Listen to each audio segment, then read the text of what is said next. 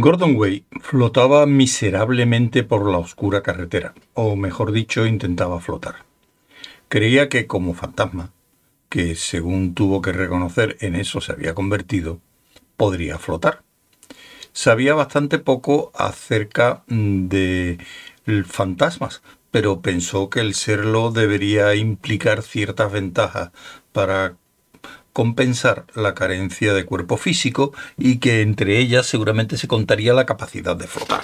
Eh, pero no, parecía que tendría que andar paso a paso todo el camino. Su objetivo era llegar a su casa de campo. No sabía qué haría una vez allí, pero hasta los fantasmas deben pasar la noche en alguna parte. Y pensó que el encontrarse en un ambiente familiar le serviría de ayuda. ¿De ayuda para qué? Lo, lo ignoraba. El viaje le proporcionaba al menos un objetivo, y cuando llegara ya se le ocurriría algo. Avanzaba trabajosamente, desanimado, deteniéndose junto a cada farola para contemplar pedacitos de sí mismo. Sin duda alguna iba adquiriendo aspecto de fantasma. A veces se difuminaba hasta casi desaparecer, y parecía poco más que una sombra jugando en la niebla un sueño de sí mismo que podía evaporarse hacia la nada. Y otras veces casi recuperaba un aspecto sólido y real. En un par de ocasiones trató de apoyarse en una farola y de no haber ido con cuidado, habría caído a través de ella. Al fin, con enorme desgana, empezó a pensar en lo sucedido. Qué extraña aquella desgana. En realidad no quería pensar en ello. Los psicólogos afirman que la mente suele suprimir de la memoria los acontecimientos traumáticos. Y probablemente esa era la respuesta. Al fin y al cabo, si el hecho de que un desconocido salga del maletero de tu coche y te mate de un tiro no es una experiencia traumática, que venga Dios y lo vea. Siguió su camino, penosamente.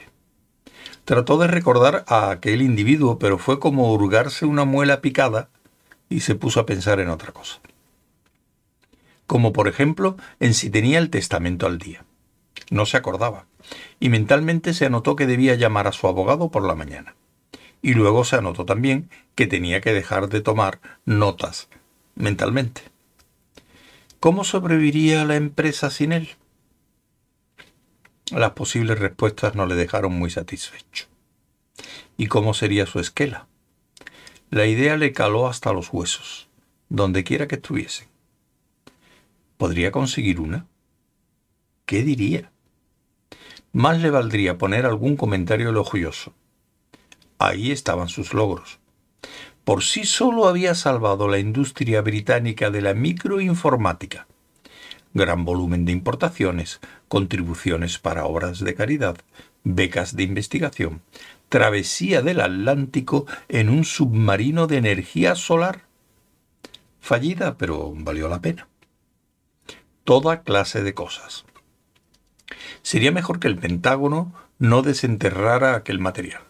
Si no, les enviaría a su abogado. Anotó mentalmente que debía llamarle por la mano. No. De todos modos, ¿puede un muerto entablar una demanda por difamación?